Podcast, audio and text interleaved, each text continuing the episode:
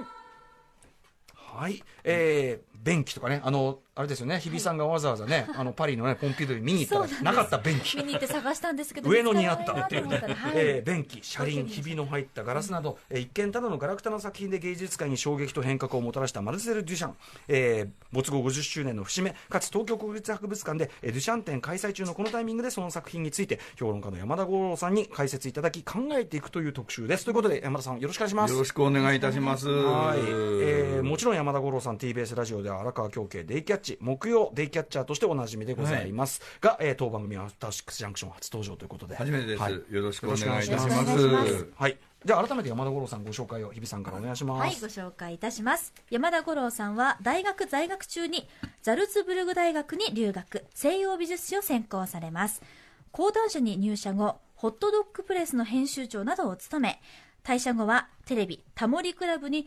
お尻評論家として出演したのをきっかけに、様々な番組のコメンテーターとしてご活躍されています。はい、ちょうどあの、この番組の準備をしている時に、はいあのデイキャッチャーのその,、あうのんおしゃべりの部分も、はいあの拝聴しながらという感じであーそうなんですかはい、なのいえいえで、はい、あのいなんやか毎週もうもう申し訳ない。いやいや、毎なんか毎週、お耳汚しい。や、とんでもない、毎週お会いしてる感じがどうしてね、してしまいますという感じでございます。はい、ということで、えっと、山田さん的にその、デュシャン触れたっていうか、最初に触れたのはいつ頃とかってご記憶ありますか、高校の頃だと思いますけどね。それから1970年代って難しいことブーム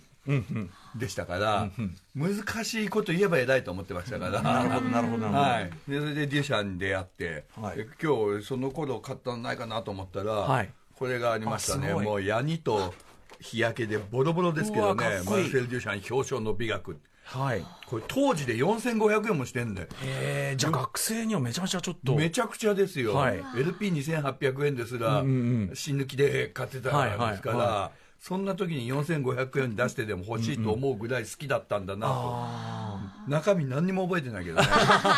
やっぱりこれ難解な書き口なんですか、これは何回ですね、うんすごい想定かっこいいですね。その当時のねカバー、とまあそういうの、はいそういうのも含めて南海ブームだったんですなるほよど、ね。 70年代は難しいことブームって、それがすごい分かりやすい説明で最高 です、いありがとうございます。えーで、さらに今夜はもう一方、強力な援軍が、はいい、らしております、えーアフターシックスジャンクション、岡貝学園、失礼しますが、岡貝、そんな失礼な方 ない、そうだったありがとうございます。お世話になってまえすー。デュシャン展をまさに日本に持ってきた人でございます、えー東京国立博物館東博の松島正人さんですいつもお世話になってますよろしくお願いしますお願いします。あ、松村さん何もうおなじみなのこの番組。何回かあのー僕が前にやってたその「ウィークエンドシャッフル」っていう番組の時からなんか、あのお抱え学芸員っていうね失礼失礼な呼び方で、はい、いや守備範囲ひどいですからね、今日今日は松五郎さんのあのカバン持ちとして村さんいや、何をおっしゃる何をおっしゃるよろしくお願いします、はお願いしますえーということで、はい東京国立博物館でデュシャン展ってかなりイレギュラーな開催じゃないですか、ここですよ。うん、なぜなんですか、うんあの東博とあのフェラデルフィア美術館っていうのは、はいもう100年以上の、まあ、交流を重ねてるんですね、うんうんはいであちらから東博でデシャン展を開催したいっていうのも切望されてきてるんですで実は世界中から、ね、この没後50年っていう節目の年にオファーがあるで中、すよね東ですよ博ねでという、うんうんでまあ、そこで東博は東洋の、ね、日本と東洋の古美術を展覧、展示する館ですのええで、あのディシャンと合わせて日本美術を展示したいと実は私かねてからしたためてきたうんうんものなので、はいもう館内的に一生懸命プレゼンしてはい説得して、うんうんあの理解を得て、うんうん展覧会が開催できることになりました。あの東博さんがね、その日本美術や東洋美術をフィラデルフィアに貸してきたから、はいはい、今まであ。ーあーそういうことか、うんあー、そのあれがあって、東博でで返き礼的な部分もあると思います。はいな近代美術館とかね、みんなね、どうしてうちやらないんだってそうですよね怒ってますよ。時短だ時短だ踏んでね、あのそこは私からは何も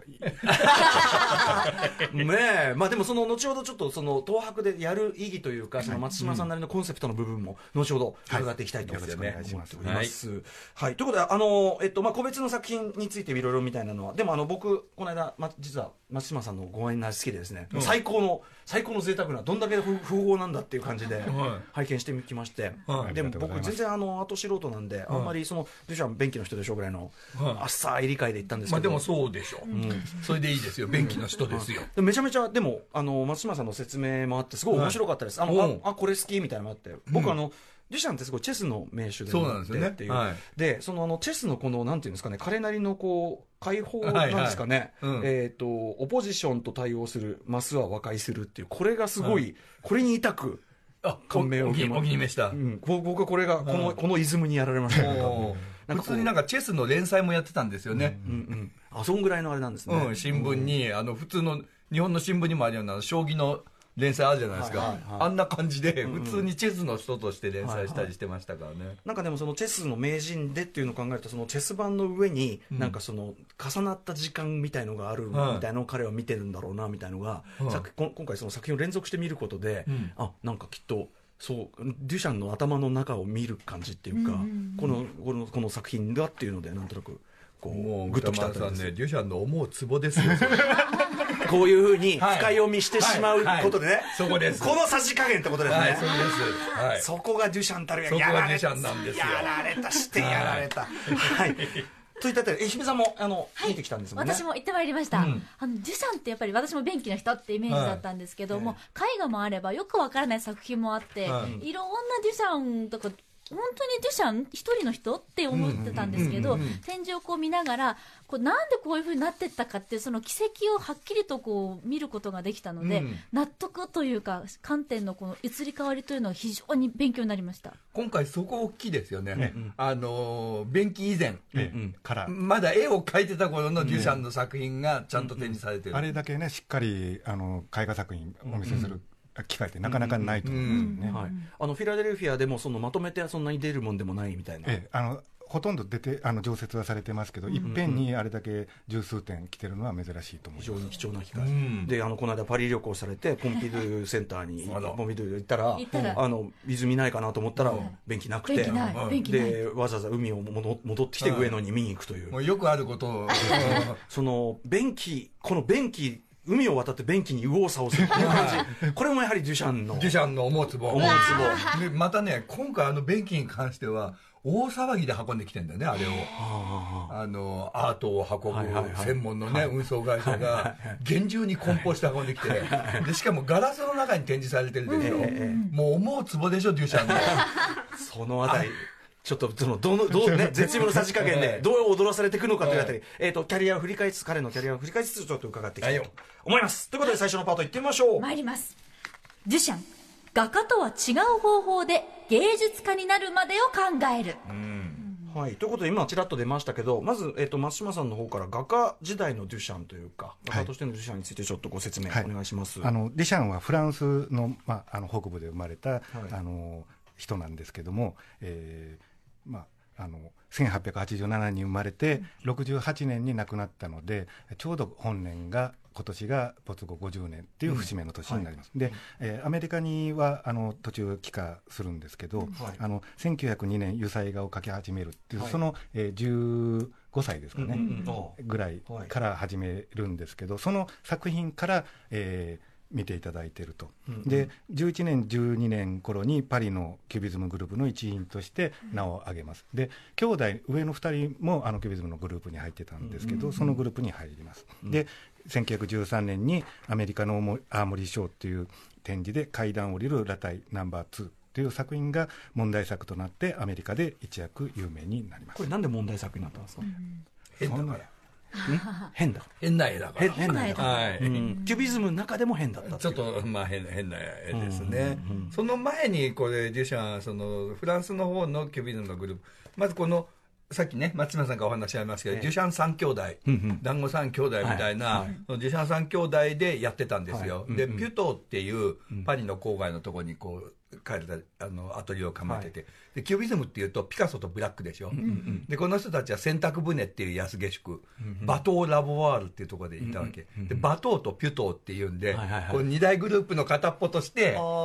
やってたわけ、でそのお兄さんたちがやってる展覧会に、はいえーお兄さんたちがやってるっていうかお兄さんたちが参加した展覧会にデュシャンが、さこの階段を降りるラフを出すな、はいただもうその時点でこれはあかんと、ええまあ、グループからもあの批判されて、お兄さんからも題名変えろとか、いろいろ批判されるんですよね。これその要はキュビズムのなんかこうイズムからはみ出ちゃったってことですか、うん、そこがね、ちょっと今の感覚で謎ですよね、何がはみ出たんだろうみたいなことを、で多分これはもう僕の完全個人的な意見なんですけどもね、えその当時、キュビズムって、これフランスでしょ、はいでイタリアに未来派ってやつらがいたんですよ、ええええフットリスモっていうやつらが。はいはいはいでこいつらは、あのスピードとか、すあの速度とかねそうそういうのを、のかっこいいと思うやつ、ええつまり時間が入ってんの、はいはいでキュビスムってあんま時間入ってないのよほうほうほうだけど階段降りるラフって時間入ってるでしょ、こうじ時間の感覚が階段が降りてくる様がこうポン連ポンポン続ポ写ン真写真みたいなは形はで、そこがねこれキュビスムじゃなくてフットリスムじゃないかみたいなへーそういうイズム論がはいあったんじゃないかと呼んでるの、なんならもうデュシャンはそのイズムが大嫌いになるんですよね、うんうんそこあーなかるほらどそれでうんざりしちゃう、うんざりしちゃって、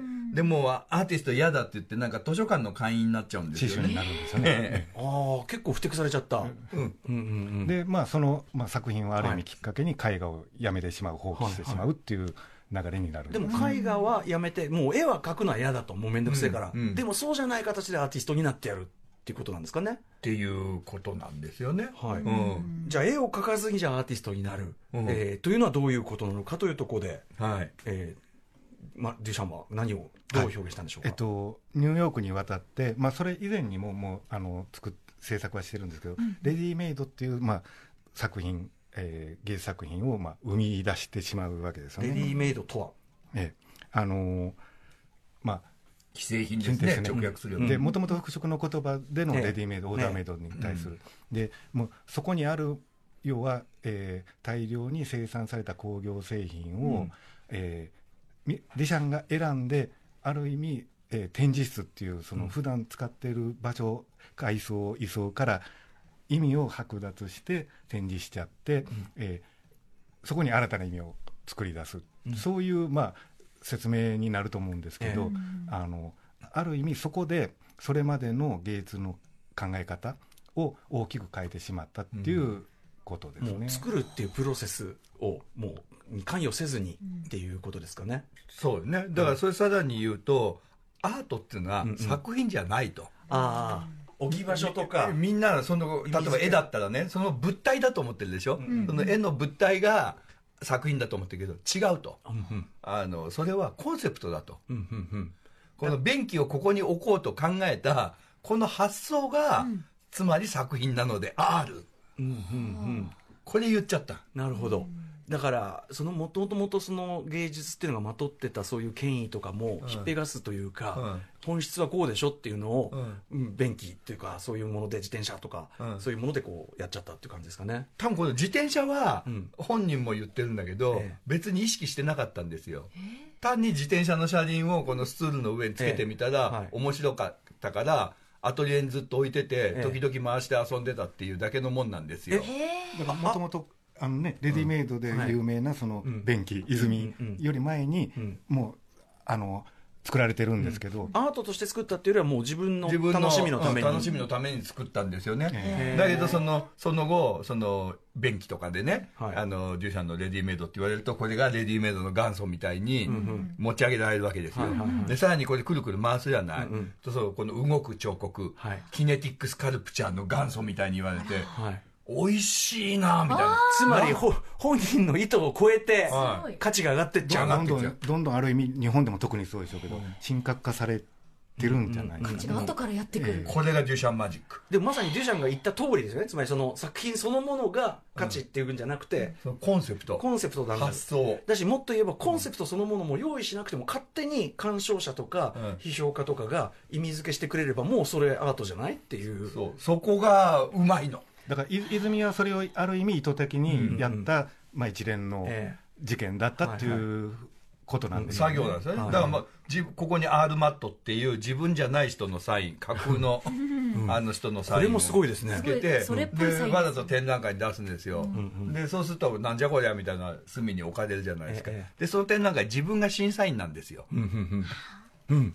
だからでね、そういう委員の一人なのに、はいいいはい名前伏せて名前書いて出し伏せてて出してわざと粗末に扱われてるのを見て、これはおかしいみたいな文章を新聞に出すわけです自自分の本当は自分の はいあれの用語を出す、はいうんはいうん完全な自作自演あーでかつ炎上商法、はいはいはいのなるほどそそれでこう実は僕のですよってあこれいつばらしたんですかこれはだいぶ後ですねへえそうなんですか、はい1917年ってなってるけど、はいえー、とオリジナルは、はいだいぶ後、はいへえまあ、あのその新聞に書いたりなんかしてガチャガチャあったりこう一連の事件の後ではすよ、いはいはいへえその事件含めて作品、うんうんうんなんかその1917年にしてその後のポップアート的なものの先取りっていう感じがするんですけど、しちゃってますよね、いろんなことを先取りしちゃったんですよ、あとご本人がそのトリックスターな感じとかも先取りでしょアンディ・ウォーホルにつながるやり方ですよね、これ、うんうんうんだからそのでねあの僕その拝見した時にはい松島さんが、まあ、皆さんねデュシャンテンだってこう来て、うんこの便器のあれをこう横から見たりこうこうやってこうなこう眉間にしわ寄せこうやってうーんってこう見てるけどいやいくら見ても便器ですからって いうはなんかそそれもやっぱりそのなんかデュシャンのちょちょっといたずらっぽいとこっていうか。はあの手のひらって感じですかね、それもね、手のひらですよ2018年の日本の、はい2018年の日本のやっぱり観客さえやっぱりね、こやられてしまうやられてしまう。いでそう時代を考えるとあの本当はもっといろんな背景があって、はいはい1917年でしょ、はいロシア革命の前後じゃないですか、ええでこの頃共産主義大ブームなんですよ、うんうんで芸術作品っていうのはブルジョワのもんだという、はいはいはいブルジョワの文化だと言ってそれを否定するんムーブメントがあるわけ、はいはいでそこにあえてその価値を破壊するような、た工業大量工業生産品をぶち込むっていうのは、はいそういうちょっと思想的なあー、なるほど。意味も読んでもらえる。え読んでもこれ読んでもこの、ちょっとね、後ほどさじ加減のところにもつながるけど、やっぱ その、牛さん自身にはそんな思想性ないと思うんだないと思いますけどね。あそうですか。うでんでもそれは考えてるとは思その、なんていうんですかね、読ませる幅を持たしとくって感う、じでしょうか、作品。そこですよねあでー言い過ぎつい言いたくなるじゃんそれは自分で全部ねうんうんうん今の作家さんも全部細かく、うんあのプレゼンされる人多いと思いますけど、ええええこういう意味でっていうのはねえ、えやっぱモダンアートはね、その文脈踏まえてなんぼってっていいうのうこがあとるから、ですからね、うん、なんだけどその文脈の幅の持たせ方がうまい、うまいちょっと後ほどのねこれはさじ加減の話、うまはいい、ちなみに、えっと、山田五郎さんお好きな作品ってありますかデュシャンの中であのトランクの中の箱ってやつですよね、ま、なんですかこれあのマルセル・デュシャンまたはローズ・セラビのあるいはによるトランクの、トランクの中の,、この中の、このタイトルの付け方ねまた、タイトル要するに作品あるものに対してタイトルの付け方のその偏差でまた意味をええ生み出しちゃうこみのたいなよくわかんないタイトルね、あの彼女の独身者たちによって裸にされた花嫁さえもさえも大変も このあの、えっと、トランクの中の箱っていうのはどういはうい作品なんですか、これあのデュシャンのそれまでの作品の69点のミニチュアがトランクの箱の中に入ってるんですよ、うんうんうん大ガラスとかもこう、はいセルロイドみたいなのね、再現してこれすごいまず物として可愛いですかよわねいいでしょ、ここよここうんうんうんこれがうまいこれ非常にそのコレクティブマインドをくすぐるでしょ、はいはいはい、うんうん欲しいって思っちゃいま欲すしいと思っちゃうじゃないですか、思うんうんだからデュシャンは物には意味がないって言ってるんだけど、はいはいやっぱり意味があるんだよああ まだそこにね、そういうものそのもののフェティッシュみたいのもあるだか物らそのもののフェティッシュがあるから欲しくなるわけじゃないですか、でこれ作るのに必死なんだよね、ねデュシャンはいろんな材料とか、そはいのはい印刷の職人さんとかもかき集めて、えでまあ、ある意味、自分の手は使ってないですよね、あまあそうかあーそうかだから今だからそういうその例えばフィギュアメーカーがええものすごく精巧なフィギュアとかええジオラマみたいのをうん発注して、うんえーまあこれいくつ作ったんですかこれって何個かあるんですかこれこはれ限定がいくつかで、ええ普及が300普及が300はいで東東博に来てるのは普及版です。あーキューバでもその、はいもう要はアート作品って一個一個のその唯一性がその、なんか大事なのかと思ったらそれでもないもういやそれを否定してするけしてるど、でもここにはある種の唯一性はあるわけじゃない、まあそうやでっすねぱそう手触りあるじゃない、はいではいここのうね、高級版、プレミアム版ははい事実のその署名とかうん文字とかがあるんですよ、はいでやっぱ所有したくなりますなります僕僕やっぱこれ見た時に「あ松島さんこれ怖いですねいくらですか?」みたいな。なんですよ、はいだから所有欲をくすぐるということは、ものとしてのフェティッシュがあるっていうことで、はいはいそれは作品自体にやっぱり意味があるじゃないですか。うん具体としてね、あの泉の便器もその、うんちょっとほ他にも便器いろいろあるだろそうけうど他にもある中でこれを選んでるんだもん、だから編集は入ってんですよ、はい、あちょっとここで一発ね地震速報が入りそうなのでちょっとはい、速報でお伝えします、えー地震の情報です先ほど午後8時15分ごろ茨城県沖を震源とする最大震度3の地震がありました茨城県沖を震源とする最大震度3の地震がありました震度3を観測したのは水戸市日立市常陸太田市笹間市水戸市、日立市、常陸太田市、笹間市です。地震の規模を示すマグニチュードは4.4と推定されています。この地震による津波の心配はありません。この地震による津波の心配はありません。以上、地震の速報をお伝えしました。はい、えーということで従者の特集ちょっと戻りまして、はいえーまああの松島さんお好きな作品としてあの秘めた音でっていう中に何が入ってるかわかんない、ええねあれとかの話も面白いです。これぜひちょっとまあ皆さん従者って見に行っていただいて、ねはい、えーという感じなんですが、さらにじゃあ先はい、えー進んではいなんでしょうか、えーとなんか情報があ、失礼しました。はいえーカスアス、えっと、失礼いたしました。震度3を観測したのは、水戸市、日立市、常陸太田市、笠間市。震度3を観測したのは、水戸市、日立市、常陸太田市、笠間市です。失礼いたしました。はいということで地震速報でございました。えーというあたりでじゃあ次のパート行きましょうかね。はい従者の特集はい、後半、あ、次のパートです。はい。デュシャン、その魅力をキーワードから考える。はい、ということで先ほどからちょいちょいちょっとね、あのー触れるちょっと確信に触れるようなところもありましたけど、はいはいデュシャンの魅力、えー、山田五郎さん的にそのさじ加減のさじ加減ですね、だからそのさっきも言ったように、こう言葉で解説しないと成り立たない作品なわけじゃないですか、ええコンセプチュアルなんだから、だけど自分じゃ最低限しか言わないんですよ、うんうんうんうんこの加減あーでそとのとかそのさっきも言ったようにね、はいその絵画作品をブルジュア的なあものとして否定するようなね共産主義的な考え方のブームっていうのははい背景にあるのはよく分かった上で、はいそういうことと関係なくこう勉強を出してくる、うんうんうんでそれについては特に思想的なことは言わないみたいな。感じあーで周りが汲み取ってくれる汲み取ってくるでちゃんと場を空気読んでるわけ、例えばあのローズ・セラビっていうのがね、ただのデュシャンの女装ですよ女装作品というか、女装作は品いね、単にデュシャンが女装してるだけはいの、でローズ・セラビバカじゃないですかまあそのそれだしそれだけ取ればただのし、えお前の趣 味だろみおたいな、前の趣味だろうってさ、いいおっさんが何してるんだって話じゃないですか、えええでこれをしい最初にやったらそうなりますよ、ええだけどデュシャンはすごいこの便器とかで、んデュシャンはすごいがあっての女装になると意味が変わるじゃない、うんうんうんうんだから自分自身がまとうそういうこうなんていうのかな文脈も分かった上で、分かった上で、でちゃんと順番も考えてるわけですよあー女装先便器後だったらダメですよこれああ確かに確かにあー 便器先女装後ですよこれ そうか。だから言葉にいちいちしなくても自分のキャリアの積み重ねがあるから、はいあのー意味が変わってくるわけそれで同じことやってもしかもそれってすごいやっぱりデュシャンっぽい考え方ですよねデュシャンっぽいですよ外側にちゃんと意味が変わってくる、で例えばあの彼女の独身者たちによって裸にされた花嫁さえもにも出てくる、ええあのチョコレートマサイキってあるでしょ、はいあのチョコレートこう、はい砕いてねカカオを砕くようなうんロールが機械3がつついたやつ、はいうんうんあれなんて単に俺形が面白いとかかっこいいから、んさあの絵に描いてたと思うんですよおー散々ね、はいはいでもともとあの独身者大ガラスとは関係ないところで作ってたわけですよ、はいはいだけどあれ大ガラスにちょっと入れたのかってする入れるじゃない、これね、はいそうするとなんとなくその独身者の欲望を回転しながら加速させる機会ではなかろうかみたいな、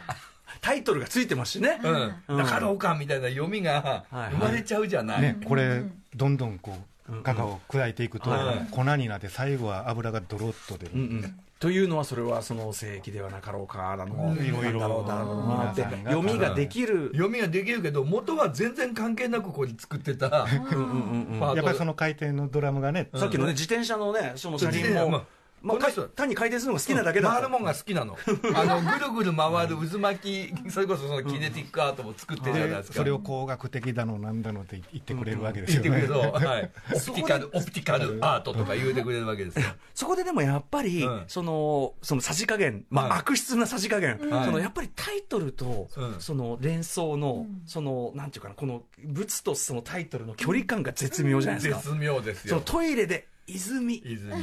これでもだからあの写真で一言みたいなセンスっていうか、はいなんかわからなさすぎないっていうわか。あそうそう絶妙に、うん想像力は刺激するわけよ、んでも答えは出してこない、そうかわからなさすぎないってこれ、うんそうかもしれない大です事、ね。うん、そのさじ加減だと思います、ね、また日本語に訳す時もいろいろ皆さん考えちゃうわけですよ。そうだからまあ年によって変わるよ変わね最近あの遺作は落下する水じゃなくなったね落ちる水あータイトル1落ちる水2照明用ガスが与えられたとせよね、泉もまた噴水じゃないかっていう話もね、ありますからねで。もその訳し方っていうかその言葉そのものもねその作品の一部っていうことだから、やっぱそこをすごく気使うべきところですもんねやっぱね、でこのやたら作品に「なんとかあるいは」とか「なんとかまたは」って付け出すブームってデュシャンですよああこれ今でもあるでしょうね今できっともねもうありまくるでしょありキまャくるッチとしてね、ありますもんね。なんか難解な作品用とすると、はいはい一つ一つのマイクあるいは 止め取り取り留めのない会話みたいなそんな、俺俺も曲名そういうのしようかな、 うん、ライムスターの曲ちょっと難しくなさすぎる、うん、なるほどでそのデュシャン、まあ、特にまあでもそういうとなんていうんですかね前衛的なというか、うんデュシャン的なスタンスの人って、まあ、他にもいたりはするんですよねあのね例えば僕は同じ時代にダリー、はいサルバドール・ダリーもええ変なこといっぱいしてんじゃないですか、はいうん裸トリックスターっのて意味ではうん裸の女の人にザリガニ乗せてみたりとか、はいやってるじゃないですか、はいはであれねやっぱりねキッチュになっちゃうんだよねああそのななんつうんですかねちょっとこう、ちょっと俗っぽい。うん、ちょっと俗っぽい安っぽい感じになっちゃうね、うんうんうんあある意味言うとギミックそうデュシャンってちょっとやっぱかっこよくて値段が高そうな感じのとこに止めとくまたこのさじ加減がすごいうまいんだよ下品にいかない。例えば裸の女の人出しても、はい裸の女の人と2人でチェスしてる写真とかさ、はいはいちょっとスタイリッシュ。ちょっとおしゃれじゃんおしゃれカフェ入ってんじゃんあれ、はいだけどでもザリガニはいやね、ダリはやっぱりこの居酒屋入っちゃうんだよ時々なんか、なんか女体盛りみたいに。女体盛りみたいななんか下品さがありますすよぐね。さまそうなっ ちゃいますよね。なっちゃうの。で、と、得てして、ね、やりすぎんの。ダリは。まあ、誰のその味の濃す濃い感じも、まあ、もちろんそ誰れのは持ちはい居味。酒屋行きたい時もあるもん。なるほど。あからだはいからやっぱその絶妙にこう交渉に見せる、その余地を見せているとか、そういうことですかうね。んこれずるいよんうんう。んあと本人がかっこいいんだもん。あかあっこいい。私買っちゃいましたもん、写真。デュシャンの。ほらかっこいいデュシャンの写真を買ってるはい、の。私はいつも3枚絵はがきを買うんでますあけども、美美術展に行くと3枚チョイスするという彼女3枚の決めてるん風ですけ習ど、があってすごい素敵思わずこの1枚をデュシャンの横顔をあ、デュシャンがパイプ吸ってるやはいつ。かっこいいんだもんでかっこいいよねはい。これデュシャン三兄弟の中でね、一番やっぱりイケてるんだよ。好きですようね。ん。このイケメン、もうイケジ、イケジ、イケオジ感。イケジイケジですよ感がね。はい。やっぱその自分のそういうイメージもやっぱ分かってる。分かコっントロールしてる。で、あとさ、名前もさ、デュシャンっていいじゃん。まあ、 確かに。洒落てらっしゃるそればっかりはね、それはね、だけどお兄さんは三兄弟の一番上のお兄さんはデュシャンが嫌で、があのージャック・ビヨンっていう全然違う名前にしてるんですよ全然でもこれが、ディシャンがジャック・ビヨンだったら全違然うなんか違うでしょマルセル・ビヨンだったらダメでしょ、ピンとこないですね2番目のお兄さんはあ中を取ってレーモン・デュシャン・ビヨンって言うんだけど、で三男がマルセル・デュシャン、やっぱりデュシャンデュシャンそれ、これはちょっと山田ご山田さんのなんか言い方の塩梅じゃないこれね俺マジあると思うよ、あのこの人はやっぱアメリカで受けたわけ。 はいはいはい。で、アメリカから見れば、この人はパリの最先端のあれを運んできてる人なわけ。で、名前がやっぱフランス人っぽくないと、まずいわけ。このシャムは、相当フラン、デュだし、デュシャうム。ん、あれとマルセルですもんね。マルセルうんデュシャム。これがなんかジョンとかそういうアメリカにもあるような名前じゃなくてっていう、ダメだと思うよ。あでもでも確かにそこでそのアメリカで成功したし、うんっていうのは、ま、ま結構おっしゃる通りかもしれないですねしかもはいポップアウトのなんていうか土壌があるとこっていうか大衆、はい大衆アートぽい、ぽい、このフランス、フランスって、マルセル・デュシャン、なんかショーン・マクアドルとか、K とか言うと、アメリカって思うじゃはいはいはん。いそれと同じ。なるほど。でそのやっぱそのちょアメリカにで行くとそのさっき言ったジュシャンが自分の先の順番も分かってるようにアメリカに行くと俺ちょうどいいっていうような、とこもやっぱ見つけいてやる見つけ見つけたんだと思うわうあんあれパリだったら多分ダメだったんですねよ、あの本来もともと受けてないわけですからね、パリパリでは受けてないないそうか状態なそうかわパリはもうキュビスムバリバリでピカソとかブラックがいるし、はいはい、そっかそっかすだからやっぱそういう意味でもちょっと自己プロデュース力にすごく長けてるという部分がうん、でもその自己プロデュースっていうのがすごくやっぱり20世紀以降的っていうか、うん感じですもんね、うん、まさにまさにポップアウトの先取り、あとやっぱり先ほどから言ってるちょうちょうどいい分かりやすさと分かりにくさ分かりにくあ分かりにくさこの幅の感じ、もうこれは本当に憎いよ、うまいなーって、えうんうんうんえなんかさパリの空気 50cc だっけ、はいあるじゃないですかただのガラス瓶、うんうんうんえね、富士山のさ空気の缶詰みた いなの先取りですよあれ、あらもさもうでなんだよと思うけど、はいあのガラス瓶がちょっとかっこいいじゃん、あパリっぽい。パ リあれパリっぽパリっいぽい。なんか勝手なイメージ。あフれ医ランスっぽいみたい療医療用のやつなんですよねなんかあだからやっぱさっきから言ってものとしてのフェティッシュもちゃんと分かってる分かってるんだよ、だからやっぱりそれが本当にす本当に間違いなく選択されてますよね、やっぱかかっこいいしおしゃれですよ、ちょっと置いときた感があるんでしょあれちょっと自慢したい。でしょ富士山の空気の缶詰よりかっこいいでしょやっぱりかっこいい。あでもそう考えると本当になんかデュシャン的なことを誰でもできそうなのにっできないんだよこれがていうことなんですねそういうことなんですよやっぱあの顔とこの名前とあうんいやの悔しいセンスはい、で僕もすごいそのさっきのあのチェスのねそうんの解,、解放というか彼なりのあれのやつがすごい好きだって言いましたけど、はいそこでやっぱりあ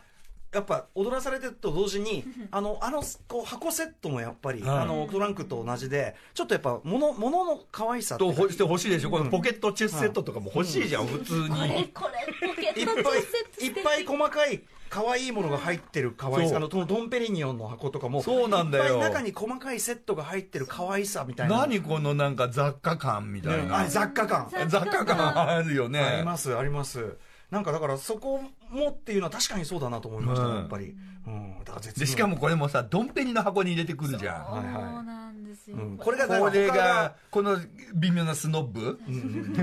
ビスケットだったらまた全然違います違ようね。よドンペリの箱っていうのがまたおしゃれ。なるほどなこれでもぜひまさにだからその今回展示されてるやっぱ物として見るね可愛さ、これぜひちょっと味わっていただきたい、うんえー東博行ってね味わっていただきたいと思います、さあということでなかなかちょっとデュシャン分かったような気になってまいりました私ね押し気味で来てますよはいはいえーということでここまで見てきて改めてデュシャンという存在、はいえー山田さんからこう総括というかまとめるならばどんな感じでしょ僕うにかとってのジュシャンはやっぱり偉大なる詐欺師ですね、あのキングクリムゾンの曲で「グレート・ディシーバー」ってあるんですけど、デュシャンのことだと思いますよなまさにそういう、 でも詐欺師であり同時にやっぱりそのまあ、あの無邪気な無邪気にこうこういうのあのなんていうフェティシズムをチョイスしてるところもあるけど、やっぱりそのえ芸術っていうもの自体のはい詐欺感っていうか、そうその価値をものすごく足してんじゃんお前らっていうそうなんですよ暴いちゃってるところもある暴いちゃってる、そのそこがまたうまいみたいなどう、何これ何重にもこうぐるぐる回るよみたいな、はいこの詐欺師め、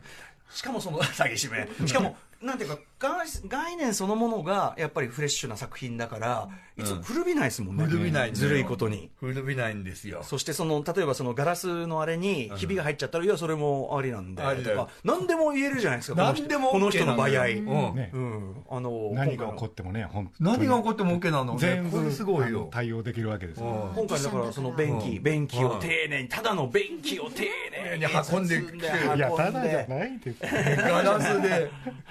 あれしてはいそれで新しい意味が出ちゃったじゃないまたそこにはいはいねだから日比さんのそのポンピドゥ行ったらなかった上野にあるんじゃんこれすごいそれもそれ作品じゃん完全にそれ作超品デュシャン体験っていう感じあー2018年になってまでも、んその価値はどんどん高まっているとい高うまかってるっていう何でもできちゃうんだよこの方法を考え出したっていうのがすごいよねはい、といったあたりで多分松島さん的にはそのデュシャンとはコンセプトだっていうかデュシャンの凄さっていうのはという部分をさらに際立てるためにこの組み合わせってことなんですかねというあたりで日本美術とはい、今回最後のパートいってみましょうかね。はいはいデュシャンを通して日本美術を考えるはい、ということでなぜ東博でデュシャンかというところでやっぱり松島さんのコンセプトっていうのもあるわけですよね。そうですねあの、先ほどね最初にその経緯はお話ししたんですけどはいもともとなんでうん東博でディシャン展をしたかったのかっていうのは、要はディシャンっていうそういううん本当にこう面白いかっこいいおじさんの作品をはい、見て、ディシャン脳に皆さんなってるわけですかよりなったところで、うんそこで日本美術を見ていただいたらどんなことが起こるのかっていうふうな考えですあの、うん本当にあの比較対象して、うん李さんより利休の方が400年早いとか、うんうん優れてるとか日本美術はコンセプトアートだとかそんな表層的なことを言いたいわけじゃないんですよ、そういうことではなくなてくてうんそうなん だここれで表ごめんこここは黙っといてください。 いやだから本当に、うんうんやっぱりディシャンは皆さん本当にいろいろ物を見て考えられるじゃないですか、えやっぱりあの展覧会でびあの美術館や博物館でケースに入った日本美術、まあ、古美術をご覧なうんなるってことはうんもともと日本のあの作られたものははい道具であったり調度であったりするわけで、うんうんケースに入ってうんそれをややしく、まあ、見てうんうん考えるようなもんではないと思うんですようんね。なるほどもとあものと。ええうんうんうんでまあまあ賭博はっていうのもちょっと言い過ぎかもしれませんけど、ええあの例えば国宝だうん重要文化財だ、んあるいは教科書に載ってうる、んそれを見て確認してううんん安心されるのもいいんですうよ。んううんんでもあの別に今回もともとの意味を知ってほしいでもないんです。うんだからディシャンの脳になった視点を持って日本美術ケースの中のを見,、うん見るとこれがなんでこの黒いゴツゴツした茶碗がはい美しいって考えちゃうんだろうとか、このなんかピカピカしてるけどあのひびの入ったうん竹が花入れとしてなんで今も茶室で使われる、うんねあの格式のあるものってうん感じちゃうんだろうとか、うんそういうんううそのきっかけ、うんとして、まあ、ちょっと言葉悪いですけどディシャンを使わせてもらってるデュシャンを通してその他のその作品とかを見るその見方みたいなとはかい考え方みたいなものを分かりやすくこう浮かび上がらせはるいいい機会だっていうよええうなことですかだらデねィ。シャンのそのレディメイドの考え方、えーその通してどういうことを考えてたかっていうのをから日本美術をこうすり合わせていくっていうよりそういうある意味自由な、うんもう勝手にね鑑賞者が皆さんがディシャンを勝手に考えてるわけですよ本当は。うん本当は。うんでそういう意味で日本美術も普段ね総合文化展という常設展で東博であの展示してる品物を特別展示室に持ってきてるんですけど、うんうんそれをあの見ていただいたらただやっぱりこの花入れも、うんあの長次郎の黒楽茶碗も、んまあ、私から見るとかっこいいんですよ、かっこいいようんうんうんねやっぱりすごい惹かれるんはでいすよ、はい。っでもただの土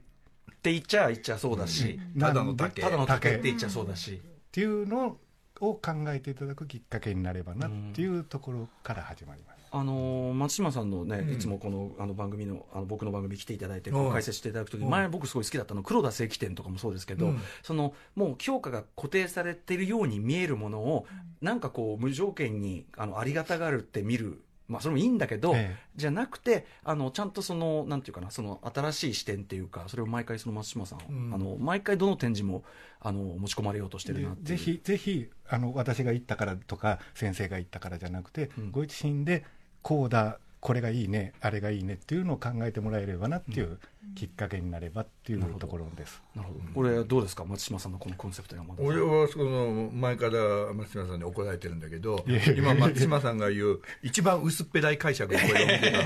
ね、ねだから、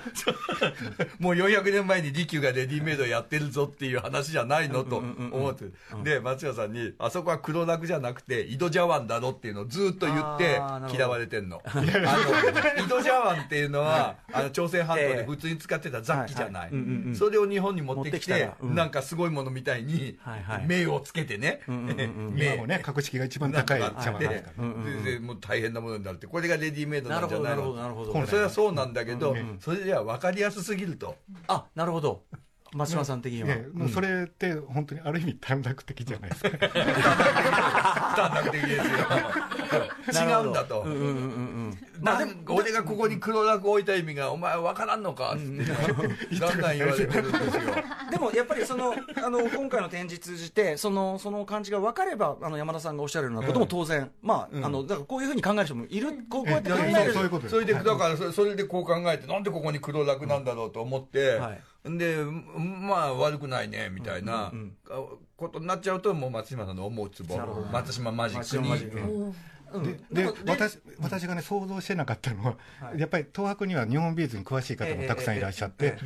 でそれでディシャンがよく分かったっておっしゃる方もいたのではへあーと思って相互にね、ええありますよね、こうやって照射し合うというか、うねいやでもこの組み合わせでこの流れで見れるっていうのはまず他にないわけだしから東博でしかできないデュシャン系っていフィうラデルフィアでも絶対にできないことなわけだからだからやっぱり東博でやる意味っていうのをねきっちり落とし前つけたよね松島さんあのそのつもりでございます。おーまあ、その意味でだから他の時短だ踏んでる人もね、はいまあ これはしょえうっが社内えっとちょっとそこはそこはもう、まあまあ掘り下げるなみ「おたい前なんとこ竹あるんか?」って言われちゃうとねいやでもあのだし僕はやっぱ今回のあれであのデュシャンってあこういうことした人なんだとかいろいろ僕だからフィラデルフィア美術館すごい行ってみたくなりましたあのはい覗き穴のやつすはごいい、はいあれ遺は作ね遺作はあそこにしかないねわはい見れないから1落下する水ええ2照明用ガスが与えられたとせよせよ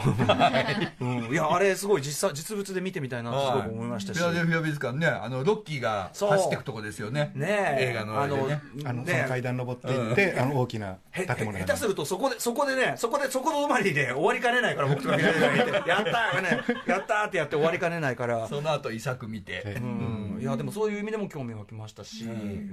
あとそのこのあのこの間もあのお越しいただいたんですけどあの照明デザイナーとかあのやっぱ展示の仕方もすごくこあの今回今回用に凝ってる、で今回は本当に独自点ですので、あの当館のデザイナーがデザインして証明してなるまほすどから。あそうか今回はそうか東博のそうか完全オリジナル企画普段はってことですよね池田さんとかに、はいあのやってもらうわけですね、はいはい学園員がいろいろ提案指示してはい証明してもらいますけどね、はい、いやーということでいやあのでもすごくあの勉強にもなりましたし今この短い時間でもあのあのやっぱ山田五郎さんのさすがいろんな指摘でなんかなんかええなんかつかめたつかめて今き回が展覧会あったおかげでね、このマーセル・ジュシャンのアフタヌーンインタビューっていうのがあるんですけど、ええそれの翻訳が初めて出たの。ほこれも松村さんの功績なんだよ。なるほど今回の展覧会なければ、この翻訳一,、ええ一生出なかったと思うんだけこれはどど、どういう本なんでデュすシャかンの晩年のインタビュはーいを集めたやつなんですけども、本当に楽しいですよ、はいこのもう半分ぐらい嘘。え嘘やっぱりやっぱりさっきから言うトリックスターだから半分以上嘘です最高の詐欺師そういうやっぱそのふかしもあこいつまたふかしてんなってとこを楽しむってそいうう、そこも含めてね、すごい考えさせられて面白い。でもふかしまくっても下品には行ききらないいかないよねね。そこなのよ。絶妙